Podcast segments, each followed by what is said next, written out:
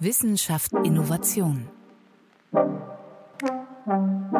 Der Podcast des ZDIN. Herzlich willkommen zur zwölften Folge des ZDIN Podcasts Wissenschaft Innovation. Mein Name ist Katharina Golaikow und ich freue mich wie immer auf ein spannendes Gespräch. Heute mit Dr. Max Pfingsthorn und Wasim Saidi. Bevor ich Sie vorstelle, schon mal ein herzliches Moin in die Runde. Moin, Dankeschön. Moin. Dr. Max Pfingsthorn leitet die Gruppe Smart Human Robot Collaboration im Forschungs- und Entwicklungsbereich Produktion am Office Institut für Informatik. Sein Forschungsschwerpunkt liegt also auf der Mensch-Maschine-Interaktion. Und Wasim Saidi ist Gründer der Firma WS System in Stur mit diesem Unternehmen auch assoziierter Partner des Zukunftslabors Produktion geworden. Das Unternehmen hat da sich mit smarten Industrie 4.0 Technologien beschäftigt und Kunden und Kundinnen bezüglich Industrie 4.0 Anwendungen und Cobot-Lösungen beraten. Inzwischen ist ein Teil der Firma WS System in der Firma United Robotics Group aufgegangen und Wasim Saidi ist Geschäftsführer der Tochtergesellschaft Health and Food und setzt jetzt sich damit auseinander, Roboter im Gesundheitswesen und in der Lebensmittelindustrie und Gastronomie zu perfektionieren. Kann ich das so sagen? Ja. Ja, perfekt. Ja, das kann man super so sagen. Okay, also ist auf jeden Fall klar, die beiden kennen sich hervorragend mit Robotern und Mensch-Maschine-Kooperationen und Interaktionen aus. Deswegen freue ich mich auf ein spannendes Gespräch. Wir gucken mal auf unser Thema. Mein Kollege der Roboter, Freund oder Feind? Und ich glaube, wir können schon vorneweg sagen, Sie sind beide der Meinung, das ist ein Freund der Roboter, oder? Herr Saidi? Ich würde sagen, ja, aber wir werden viel Arbeit haben, um das ähm, auch in der breiten Gesellschaft ihn als Freund ankommen zu lassen. Also hier ist viel Pionierarbeit zu leisten an der Stelle. Herr Pfingstson, Sie stimmen zu, ne? Ja, auf jeden Fall. Gerade mit dem Kommentar zur Pionierarbeit. Wir sehen das in den Studien, die wir machen in meiner Gruppe, dass manchmal sowas gefühlt Kleines wie die Farbe vom Roboter schon Unterschied macht. Von der Akzeptanz, sage ich mal. Und das geht halt eigentlich mit, sag ich mal, meinem Ingenieurherzen gar nicht so richtig zusammen, ja, weil hinterher ändert es in der Funktion nichts, aber es hat halt doch irgendwie einen großen Einfluss. Das war so ein Augenöffner für mich in der Forschung. Genau, das gucken wir uns nachher nochmal genauer an. Wir wollen aber erstmal einsteigen mit dem großen übergeordneten Thema Industrie 4.0, also die Digitalisierung der industriellen Produktion. 2011 wurde der Begriff zum ersten Mal auf der Hannover Messe in die Öffentlichkeit getragen. Herr Saidi, was hat sich denn in diesen zehn Jahren, zehn Jahren ist ja in so, ein, so einer Entwicklungszeit riesig, was hat sich da getan? Aus meinem Blickwinkel war das ein Schlagwort, was ja in der Hannover Messe gegründet worden ist, was uns allen erstmal den Fragezeichen in den Kopf gesetzt hat. Also viele haben sich gefragt, was ist Industrie 4.0? Ne? Was ist das? Mache ich es schon die ganze Zeit? Was, was ist daran neu? Ne? Das waren, viele haben sich mit dieser Frage beschäftigt. Im Laufe der Zeit gab es auch den Mut, mal was auszuprobieren. Das heißt, dieses Schlagwort, was in den Raum geworfen worden ist, war, wenn man so möchte, auch ein Motor, um die Wirtschaft in die Digitalisierung anzukurbeln. So. Und in diesem Umfeld oder in dieser Form der Plattform haben sich viele Unternehmen, auch Startups-Unternehmen, einfinden können und konnten quasi als agile kleinere Unternehmen schnelle und effiziente Lösungen herleiten mit, mit relativ wenig Aufwand. So. wenn man das jetzt ein bisschen Revue passieren lässt und sagt, okay, was ist Industrie 4.0, dann wird dieses Schlagwort aus meinem Blickwinkel stark eingeholt äh, aus den Bezeichnungen ähm, der künstlichen Intelligenz ne? und das Zusammenspiel zwischen künstlicher Intelligenz, Robotern und dem Menschen. So, und das sind sozusagen diese drei Schlagwörter, um die sich so die nächsten Schritte drehen werden. Herr Pfingston, was meinen Sie? Wie digital sind wir schon? Wie digital ist schon die Produktion? Ich glaube, das variiert unglaublich stark. Ich glaube, die Automobilindustrie macht das schon sehr, sehr lange. Aber im kleinen Mittelstand, glaube ich, ist da noch sehr, sehr viel Optimierungsspielraum. Das sehen wir relativ oft in unseren Gesprächen mit Unternehmen und da wollen wir natürlich helfen, aber da brauchst du vielleicht auch hier oder da nochmal das richtige Mindset. Ne? Und das ist, denke ich, auch ein weiterer Punkt, äh, der oft vergessen wird. Die Werkzeuge sind da, die müssen natürlich auch irgendwie dann verstanden und eingesetzt werden in einer Art und Weise, die das Geschäft voranbringt. Und da habe ich das Gefühl, das hakt am meisten. Wie, wie geht das zusammen in die, in die Story?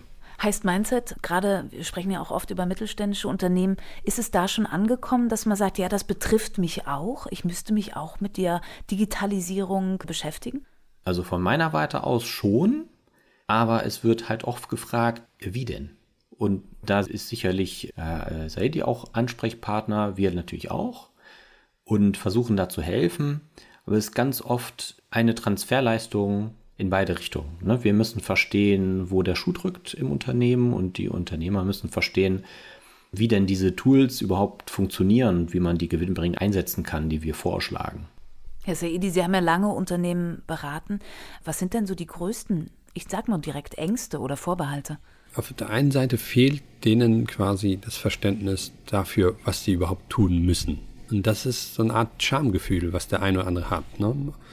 In dem Moment, wo man reinkommt und jemanden sagt, du kannst das so oder so machen, dann öffnest du dir dann deine Türen, du öffnest dich und du, du zeigst dich, wenn man so möchte, äh, relativ nackig. So. Ähm, jetzt sind da aber äh, etablierte Unternehmen, die sind auch relativ lange schon auf dem Markt und haben an solches auch ein starkes Produkt. Und sie haben es geschafft, über die Jahre ihre Produkt und ihre Produktion weiterhin in dieser Atmosphäre zu optimieren und sie konnten auch die Produktivität weiter steigern. Aber was jetzt passiert ist und was ich in den letzten Jahren auch immer quasi kommuniziert habe in die Richtung mit den Unternehmen ist, es wird irgendwann dieser Fachkräftemangel eintreffen. Es wird uns inzwischen 2020 und 2030 treffen, dass unser Know-how, was wir heute im Unternehmen physikalisch haben, nicht mehr da ist. Und wir müssen uns darüber Gedanken machen, wie können wir dieses Know-how verfügbar machen in einer digitalen Welt damit wir sie ähm, entsprechen unseren Anforderungen. In der Produktion sind es meistens immer, geht es immer um die Verfügbarkeit einer Maschine oder einer Ressource. Oder es geht dann auch darum, um die Qualität. Oder es geht dann auch um die Geschwindigkeit eine, eines Produktionsprozesses. So. Und um diese drei Elemente im Einklang zu bringen, braucht man relativ viel Know-how oder Nischen-Know-how, wenn man so möchte, in den einzelnen Rubriken. Und wenn diese Menschen nicht mehr da sind, dann wird es dem Unternehmen wehtun. So, und da, das ist die Frage, wie mache ich dieses Know-how digital? Auf der anderen Seite wird es auch darum gehen, wie kann ich mich öffnen für neue oder andere Methoden der Umsetzung oder des Probierens. Da geht es darum, wie kann ich zum Beispiel Ressourcen teilen, nicht nur innerhalb meines Unternehmens oder innerhalb meiner Gruppe, sondern auch, so wie man das kennt mit einem Freelancer, mit drei, vier anderen Unternehmen, ne? ohne die Angst zu haben, dass er quasi sabbelt von einem Unternehmen zum anderen. Und dann müssen sich Unternehmen, und das ähm, zeigen uns die amerikanischen Unternehmen und auch die Chinesen sehr stark, loslösen von dem Gedanken, ich muss alles besitzen. Ähm, ich muss, ich muss alles, was ich habe, muss ich besitzen. Da geht es um die Daten, da geht es um die Maschine, da geht es um alles andere drumherum. Wir haben es geschafft, ähm, wir haben uns ja dann mehr und mehr auf, den, auf die soziale Automatisierung, auch im Healthcare-Bereich, also im Gesundheitsbereich konzentriert. Und dann gehen wir hin und sagen, okay, wir bauen euch einen Service auf. Das heißt, wir nehmen euch diese Ängste, ihr müsst, also ihr könnt sie gar nicht besetzen, weil wir brauchen diese Daten, um uns auch in der Intelligenz weiterzuentwickeln. Das heißt, wir können euch das gar nicht so verkaufen. Wir müssen zum Beispiel in einer Sprachsteuerung auf die Daten zurückgreifen, damit damit er und andere auch den Nutzen hat am Ende des Tages. Wir kümmern uns auch per Remote oder per Techniker selbst um die, um die Verfügbarkeit der Maschinen, maschinellen Ressource und die Anbindung an, ans IT-Netzwerk. Ne? Wir kümmern uns darum, wie wir in euer ERP-System, weil viele Unternehmen sagen, sei es jetzt auch kleiner oder größer, ich habe doch ein ERP-System, ich bin digital. So, und das ist aber nicht die ganze Wahrheit dahinter. Da fehlt noch ein bisschen was zwischen. So, und das sind Ängste, die vorhanden sind und die, man muss eigentlich eine Art Therapie spielen und diese Ängste aufnehmen und mit den Leuten Lösungswege erarbeiten. Und das kann bei dem einen ähm, relativ einfach laufen, das kann bei dem anderen ein bisschen länger dauern, weil er einfach länger Gesprächsbedarf hat. Ne? Und dann muss man ihnen halt den Mut geben und zusprechen, dass er es auch probieren kann. Da sind wir ja eigentlich schon wieder mitten in unserem Thema. Mein Kollege, der Roboter, Freund oder Feind, jetzt auf Unternehmensebene.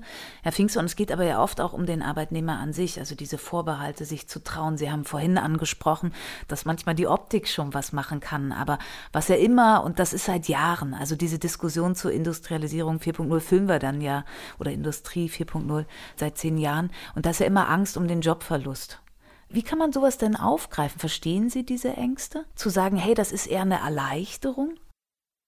Also aus meiner Warte ist natürlich immer eine Erleichterung, aber ich verstehe das natürlich vollkommen. Ne? Gibt es ein neues Werkzeug?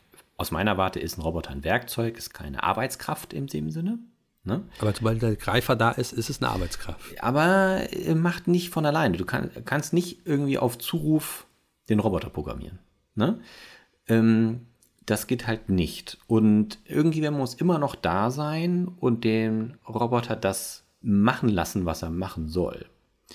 Und da setzen wir auch ein klein bisschen an, quasi diesen Umweg über einen Entwickler zum Beispiel ein bisschen abzukürzen und die Fachkräfte selber die Roboter benutzen zu lassen. Das heißt, durch zum Beispiel clevere Nutzerschnittstellen, ja, auf Tätigkeitsbasis, die ja die Fachkräfte dementsprechend gut kennen und Erfahrungen gesammelt haben und so weiter, auf der Basis das, diese Nutzerschnittstelle zum Roboter zu erstellen, um die Zugänglichkeit ne, zum, zum Roboter als Werkzeug zu erhöhen, dass es halt eine Unterstützung wird, anstatt ein Ersatz. Aber ja auch schwierig ist ja auch auf einer anderen intellektuellen Ebene. Ich glaube, das ist das, was Herr Saedi gerade sagen wollte. Also wenn natürlich der Greifarm, wir kennen das aus der Automobilindustrie, der schraubt und installiert, was natürlich auch viel schneller geht und früher hat das ein Mensch gemacht, dann sind diese Ängste ja ganz natürlich. Mhm. Und jemand, der vielleicht vorher geschraubt hat, kann ja nicht automatisch dann programmieren. Wie wird das aufgefangen? Genau, also da haben wir noch zu wenig Erfahrung mit, wie das genau im Unternehmen dann wirklich empfangen wird. Aber genau da, an dieser Problematik setzen wir an, dass halt die Programmierung durch die Nähe zur Tätigkeit dem Facharbeiter erlaubt wird. Ja? Durch eine clevere Nutzerschnittstelle. Herr Saedi?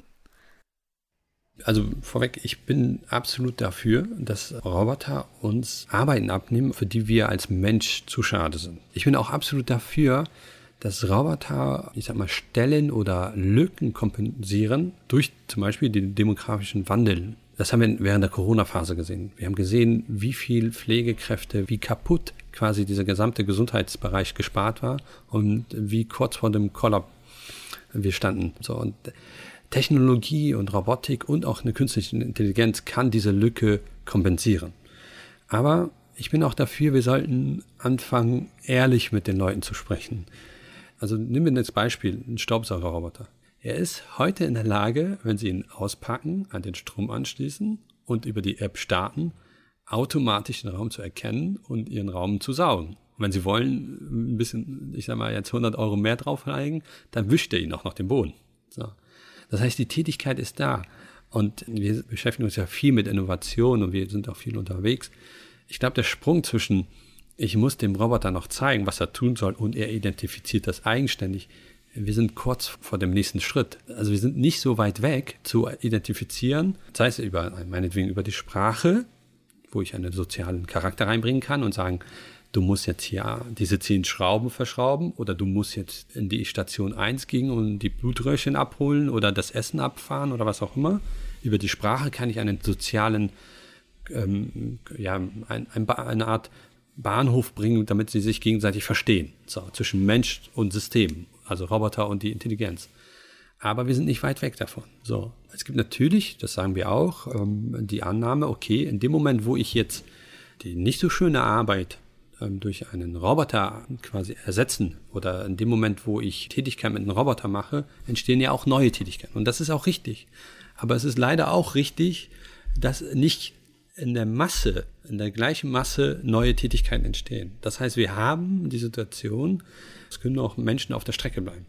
Und dafür müssen wir auch eine Wertschätzung entwickeln in, in der Zukunft und sagen, wo, also was zeichnet uns Menschen aus? Ne? Wir haben eine Gesellschaft, wir haben einen Zusammenhalt und jeder, jeder hat eine Stärke und diese Stärke ist was wert.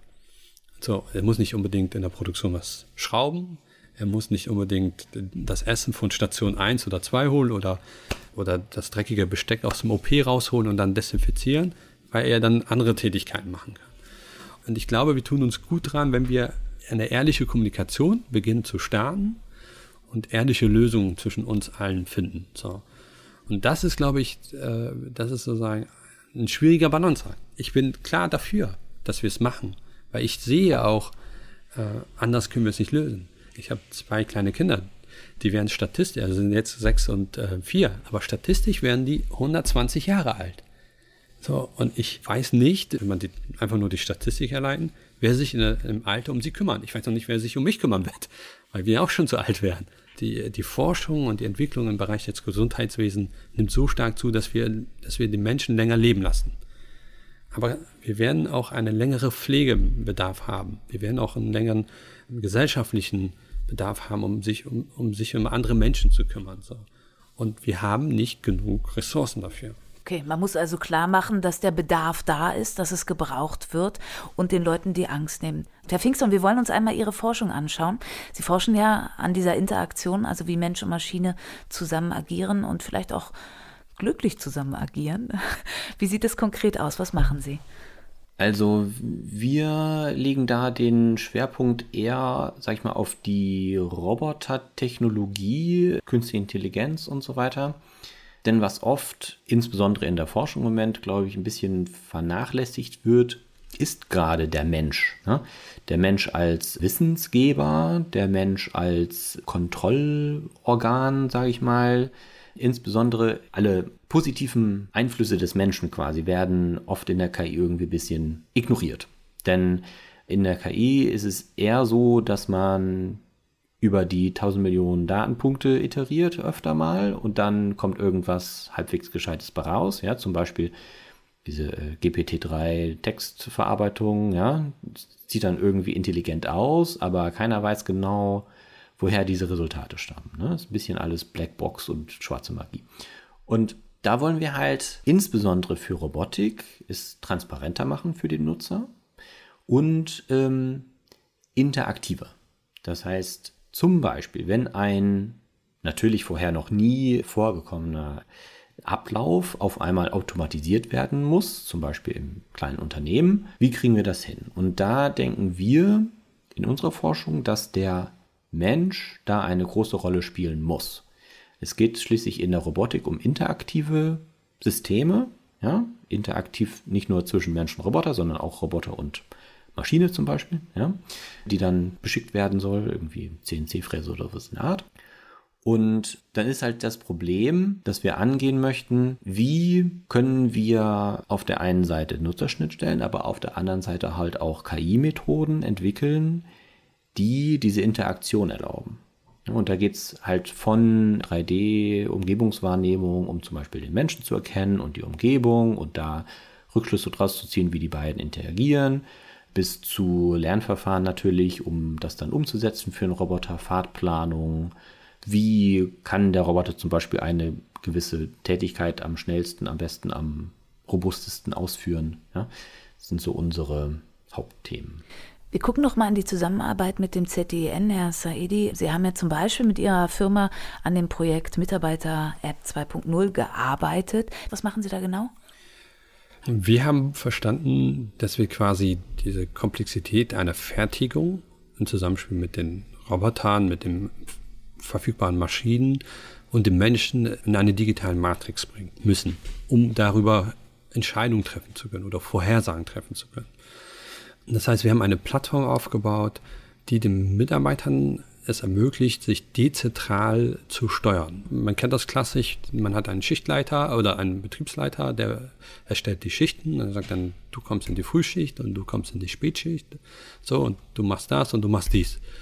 Und die dezentrale Planung ermöglicht den Mitarbeitern, weil das ist eines ihrer höchsten Gut, das ist sozusagen den Tausch, den wir mit dem machen, dass sie sich frei die Zeit einteilen, entsprechen, und das ist halt wichtig, ihrer Kompetenz, die sie haben. Das heißt, wenn Sie jetzt Lust haben auf den und den Job, dann müssen Sie sich für den und den Job auch qualifizieren und Sie müssen diese Qualifikation in dieser Plattform hinterlegen. Erst dann können Sie eine Freigabe erhalten, diesen Job sozusagen zu picken. Wenn Sie sagen, ich habe, ich schaffe es gar nicht um sieben, weil ich muss noch die Kinder in die Kita bringen oder was auch immer, ich komme erst um 8.30 Uhr, dann teilen Sie sich dann so entsprechend ein. Was die Plattform dann beachtet, ist auch entsprechend eines OE-Werts, wie ist sozusagen die Verfügbarkeit einer Ressource? Und da geht es nicht nur um die Maschine, sondern auch den Arbeitstisch, ist er überhaupt reserviert in dem Moment, wie ist sozusagen die Qualität und, und wie ist die Ausbringungsmenge, was ja dann nur wichtig ist? Und wie sind die Interessen des Kunden? Können wir diese Planung, die wir heute aufbauen, auch im Einklang mit den Interessen des Kunden voranbringen. Also erwartet der Kunde die Ware zum Beispiel morgen früh, dann kannst du nicht ähm, erst morgen Nachmittag arbeiten, um das jetzt mal platt zu sagen. Das muss also vorher nochmal fertig und dann muss es noch durch den Warenausgang oder die, durch die Qualitätssicherung und dann kannst du arbeiten. Diese Mitarbeiter 2.0 hat uns auch in die Lage versetzt, weiterführende Plattformtechnologien aufzubauen, Grundlagen auch für den Bereich der künstlichen Intelligenz herzuleiten, wie man ein System oder wie man alles miteinander idealerweise vernetzt und wie man dem Menschen halt auch einen einfachen oder intuitiven Zugang zu digitalen Systemen gibt. Und auch dort, was Dr. Finkstone auch gesagt hat, geht es um Emotionen. Zum Beispiel ein Roboter, der vorne einen Monitor hat, der wiederum ein Smiley-Gesicht hat, wird emotional deutlich netter angenommen oder sozialer angenommen, als wenn das jetzt eine, ein Industrieroboter in dem Moment ist. Weil der wird sehr kritisch betrachtet von den Menschen. Ein Roboter oder ein Cobot, die wir einsetzen, die Namen bekommen und die Mitarbeiter Namen von Shakira über Rihanna, über Magic Mike und alles ausgesucht, ja. Aber das ist, das hat was mit der sozialen Akzeptanz. Also die, für die ist das dann plötzlich keine Maschine und kein Werkzeug, sondern für die ist es eine Unterstützung und dann heißt es, Magic Mike der funktioniert heute nicht so gut oder dem geht es heute nicht so gut. Einer muss nach ihm schauen. So.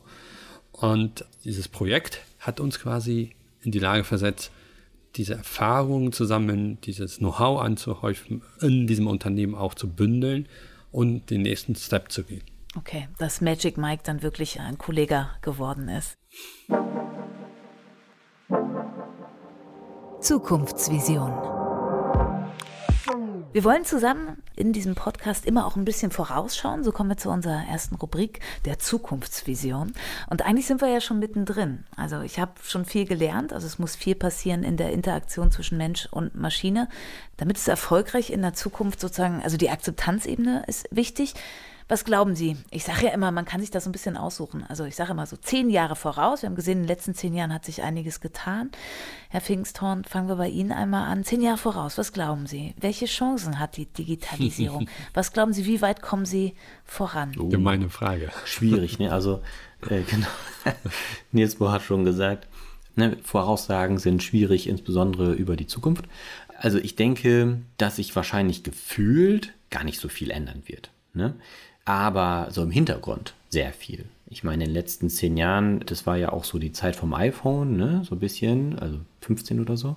Und kann man auch sehen, wie sehr sich da was geändert ist. Aber haben wir es wirklich gemerkt? Also ich glaube, es wird eher schleichend sein. Ne? Und insbesondere glaube ich halt nicht, dass wirklich viel bei Endkunden ankommen wird. Und ich glaube, es wird ganz viel in der Produktion selber passieren. Ne? Die Staubsaugerroboter sind quasi das höchste der Gefühle im Moment von der Konsumerrobotik, ne? also für, sage ich mal, die allgemeine Bevölkerung. Und es gab sehr, sehr, sehr, sehr viele Startups und so weiter in, in diesem Bereich. Und das ist ein sehr harter Markt. Und ich glaube, da, da sind halt gewisse Marktbarrieren, die halt eventuell, ich weiß nicht, vielleicht kommt ja das Roboter-Äquivalent vom iPhone in der Zwischenzeit. Schwer zu sagen. Ich hoffe es natürlich, aber ich glaube, da muss halt insbesondere in der Batterietechnik und so weiter noch sehr, sehr viel passieren, in der Antriebstechnik. Das ist alles viel zu teuer im Moment. Und deshalb glaube ich, dass es viel mehr Automatisierung und ich sag mal so ad hoc Automatisierung in der Produktion geben wird, zwischenzeitlich. Nicht nur, weil wir dran forschen, sondern ich glaube, weil es halt einen Marktdruck gibt insbesondere für deutsche oder europäische Kleinunternehmen und Mittelständler, die sonst irgendwie global gar nicht mehr marktfähig wären, wenn sie das nicht machen würden. Aber ich denke nicht, dass wir davon als breite Gesellschaft viel von sehen werden. Meine etwas düstere Ausblick für die nächsten zehn Jahre. Aber ich glaube auch, dass darüber hinaus viel, viel mehr passieren wird. Ich glaube, das wird ein Exponentialwachstum haben. Wir sind ja im Moment irgendwie in dieser flachen Anfangsphase in diesem Markt. Ne? Gerade weil sehr viel passiert, insbesondere, wie gesagt, Batterietechnik und CPUs und sowas. Die, ne? die müssen ja auch irgendwie weiter und besser und schneller werden und so weiter. Und da wird natürlich die Robotik von und die Automatisierung von profitieren. Ich glaube, bin mir nicht mehr ganz sicher. Es gibt da so einen Machine Learning Papst, der hatte mal ausgerechnet, dass irgendwie bei 2040 oder so ein einzelner Computer, wenn man so den, den Wachstum extrapoliert, so viel Rechenkapazität hätte wie ein Gehirn. Und dass ab da es dann, oder halt ein paar Jahre später, weil wir halt nicht gut genug darin sind, diese Computer zu programmieren, ne, mit der gleichen Effizienz wie die Natur, es dann ein paar Jahre später Maschinen geben wird, die intelligenter sind als ein Mensch. Kann man sich denken, okay, was kommt danach? Ne? Meine persönliche Lieblingszukunftsvision natürlich Star Trek-artig, alles automatisiert, alle leben im Wohlstand und so, muss man natürlich aktiv verfolgen, sowas, ne?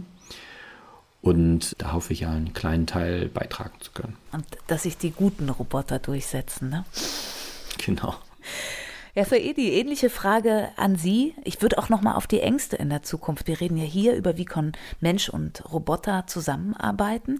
Gleichzeitig gibt es ja immer diese Zukunftsvision, Viele Jobs wird es nicht mehr geben. Gut, in den letzten 100 Jahren sind auch viele Jobs draufgegangen, haben wir auch alle verkraftet. Ähm, aus persönlicher Sicht sage ich, es wird auch prognostiziert, dass Moderatoren durch Maschinen ersetzt werden können, die einfach mit Sprachsystemen agieren.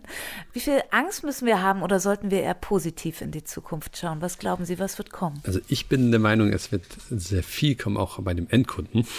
Ich bin, bin habe dann eine etwas andere Meinung.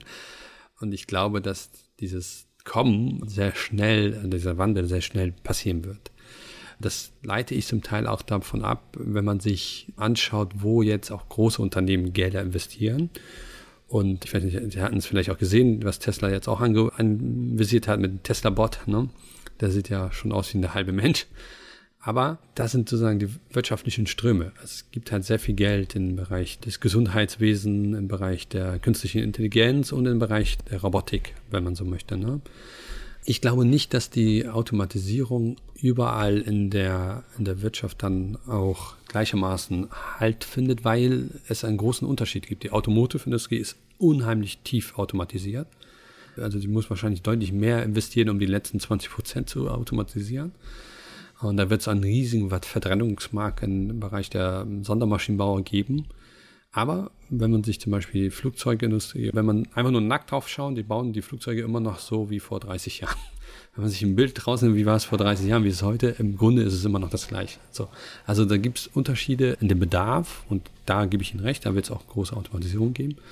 Und ich glaube, dass wir diesen Schlüssel, ob man Angst hat oder nicht, keine Angst hat, den werden wir gar nicht in der Industrie umsetzen, sondern den werden wir, den, den Schlüssel werden wir dann finden, wenn wir in den, in der Endanwendung, in den Konsumerprodukten, also in den, in den gesellschaftlichen Verantwortungsbereichen, jetzt nicht in der Moderation unbedingt, aber in diesen Bereichen, da wenn wir, wenn wir da Lösungen oder nützliche Systeme herleiten, die uns unterstützen und wirklich entlasten. Und der Wert dessen, was der Mensch dann noch tut, wahrgenommen wird und gerecht entlohnt wird, dann werden wir eine große Akzeptanz haben. Die wird dann sich auch wiederum spiegeln oder transformieren in die Unternehmen. Also man kennt ja, was, was er eben gesagt hat, den Staubroboter, der jetzt auch häufig genommen wird. Es wird auch meistens von Männern ja auch der Rasenmäherroboter genommen der ist ja auch schon total akzeptiert an der Stelle. Ne? Jetzt fangen die an schon an mit den kleinen Fensterbots, also wo man den, die die Fensterscheiben putzen.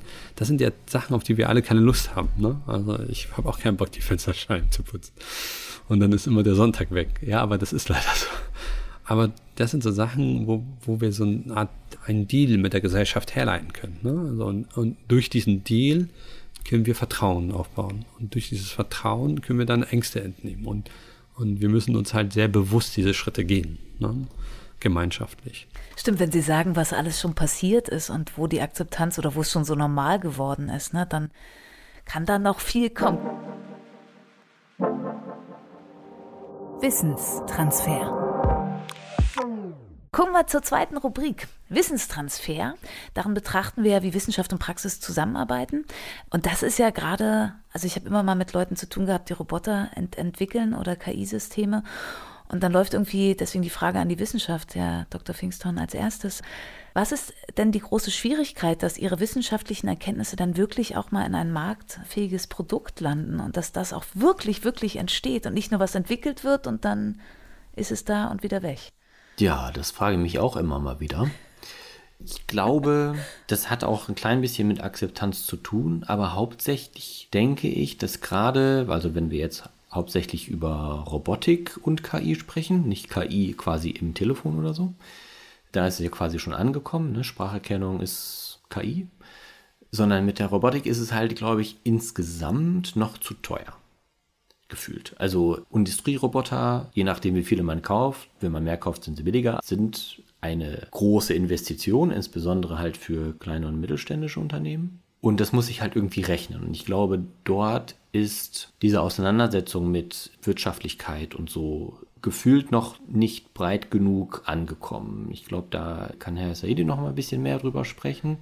Ja, Aber ich denke, das ist. Wenn, wenn ich nur ganz kurz einhaken darf an der Stelle, das ist das, was ich vorhin meinte. Das ist eher so ein deutsches Problem. Man möchte vieles besitzen. Und andere Länder haben den Vorsprung oder die Geschwindigkeit, weil sie zum Beispiel es akzeptieren, as a Service Produkte zu nutzen. Temporär für ein Jahr oder zwei Jahre. Und, und dieses Besitztum nicht nicht in den Vordergrund sind. Und das ist der Mut, den wir brauchen, auch bei den Entscheidern, bei den Unternehmen, auch in allen anderen Bereichen, auch in staatlichen Einrichtungen. Man muss nicht alles besitzen. Ja. Ja, aber gerade, das ist ja hinterher der Unterschied zwischen CapEx, OpEx, ne? also Anschaffungskosten und Betriebskosten. Und mhm. ich denke, da steuern wir auch immer wieder hin, ne? quasi die Komplettkosten sich anschauen über einen mhm. bestimmten Zeitraum. Und es gibt gefühlt noch zu wenige Anbieter für so ein Geschäftsmodell, dass es halt as a Service angeboten werden kann. Gibt da einige hier oder da? Und ich denke, eigentlich möchten das die Hersteller ja auch, weil warum was verkaufen, wenn man es vermieten kann, ne? Aber ich denke, es ist damit ja nicht getan. Es ist ja nicht mit der, mit der Anschaffung getan. Es ist ja eventuell auch eine Weiterentwicklung nötig, ne? eine Anpassung. Es ist immer wieder die Anpassung an die spezielle Anwendung braucht immer sehr, sehr viel Ressourcen noch. Ne? Sei es der spezifische Greifer, der entwickelt werden muss, Bilderkennungssysteme für genau das Teil, was gegriffen werden muss, zum Beispiel ne? Vereinzelungsmechanismen, um aus dem großen Bottich Einzelteile irgendwie zu extrahieren. Ne? Das sind alles Sachen, die sind teilespezifisch und müssen dann für jede Anwendung neu konzipiert werden oder zusammengestellt werden. Und da habe ich das Gefühl, das ist auch ein großer Kostenrahmen, den wir vielleicht mit KI irgendwie angehen könnten. Genau, also das ist das, was die Amerikaner zeigen uns das. Dass es geht nicht um die Vermietung. Es geht Robot as a Service. Das bedeutet, ich stelle nicht nur die Hardware, sondern ich stelle die Lösung. Ich stelle die Lösung in den Vordergrund. Und die Lösung ist die Software. Der Roboter ist nur ein sechsgelenkiger oder selbst ein siebengelenkiger Motor, wenn. Ja? Aber die Lösung ist die Software und die muss in den Vordergrund sein. Und wir haben zum Beispiel in unserer Group die Möglichkeit, wir haben die ähm, Company, die heißt Raubshare, da machen wir es. Da tun wir es für die Kunden und für den Endanwender. Und auch, auch für, äh, kommen auch Messeausstatter zu uns oder Veranstalter und so weiter. Und dann genau das, was, was Sie jetzt gerade sagen. Heute ist es dies, morgen ist es das. Heute muss ich in diese Box greifen, morgen in die andere, meinetwegen. Und wie machen wir das? Indem wir die Software oder die KI dafür nutzen, Sachen zu trainieren. Zum Beispiel, man kann ja ein Bild, ähm, können wir in der Cloud berechnen, dann können wir uns die idealen Greifpunkte, das anlernen, dann habe ich das.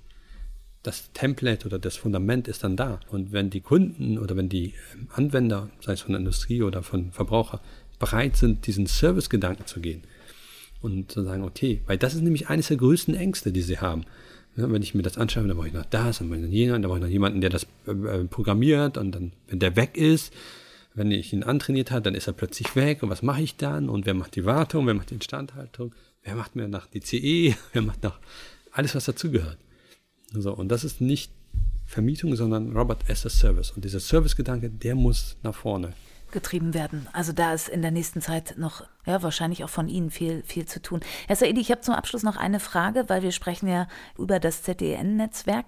Sie haben sich ja entschlossen, mit dabei zu sein mitzuarbeiten in diesem Netzwerk im Zukunftslabor Produktion.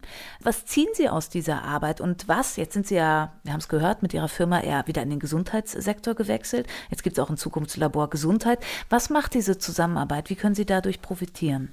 Wir betrachten diese Zusammenarbeit als Plattform. Die brauchen wir vollumfänglich. Die brauchen wir auch auf politischer Ebene. Also ich bin auch gerne bereit, an Veranstaltungen teilzunehmen, die Richtung Politik gehen Wir brauchen Aufklärungsarbeit. So, und hier haben wir ein, eine super Möglichkeit, gemeinsam mit Unternehmen Aufklärung zu betreiben, Ängste zu diskutieren und idealerweise aus dem, aus dem Weg zu räumen und gemeinsam dann auch etwas auszuprobieren oder umzusetzen. So. Und diesen Mut zur Lücke oder Mut zum Start, ähm, das braucht halt schon eine starke politische Unterstützung. Vielen Dank. Vielen Dank für den Input. Wie immer könnten wir noch stundenlang weiterreden und haben alles nur so ein bisschen gestriffen, aber unsere Zeit rennt davon. Deswegen sage ich herzlichen Dank an Dr. Max Pfingsthorn vom Office Institut für Informatik und vielen Dank an Wasim Saedi von der Firma United Robotics Group Health and Food. Herzlichen Dank für Ihre Zeit und gutes Schaffen, auf das Magic Mike bald äh, uns allen tätig zur Seite steht. Ja, sehr gerne. Danke Ihnen auch. Ja, danke sehr. Vielen Dank. So, und das war's erstmal von unserem Podcast ZDN Wissenschaft Innovation. Mein Name ist Katharina Golaikow. Ich freue mich, dass Sie dabei waren. Auf bald.